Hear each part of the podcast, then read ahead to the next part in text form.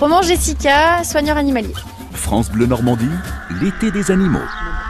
On est en extérieur, on n'est plus dans la serre de Biotropica, et là on retrouve des animaux un petit peu plus communs, j'ai envie de dire. Oui, on est euh, chez les ânes.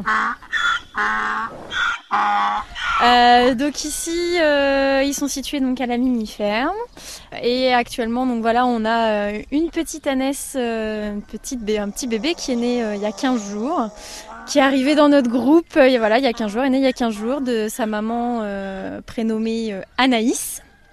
Pour le moment, tout se passe bien. là, ils sont en train de, de brouter un petit peu l'herbe. Il fait beau, ils en profitent.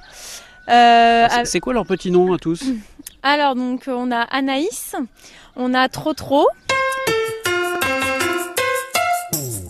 trop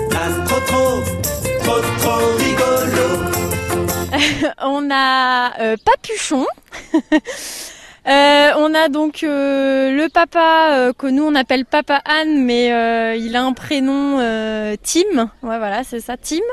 Et la maman, un nom un peu bizarre, Schloupe, qui veut dire j'en ai rien à faire.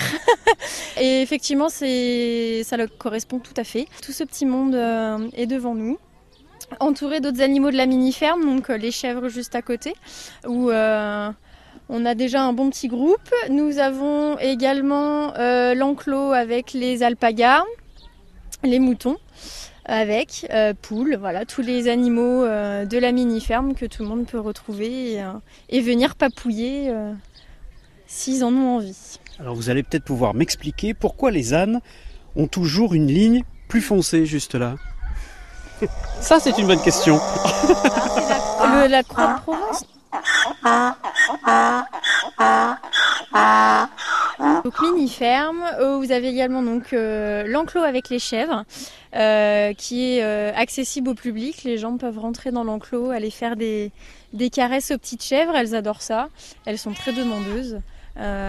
donc voilà, elles sont très calmes. Donc les gens apprécient énormément de rentrer dans l'enclos des chèvres pour aller les voir et, et leur faire des petites caresses.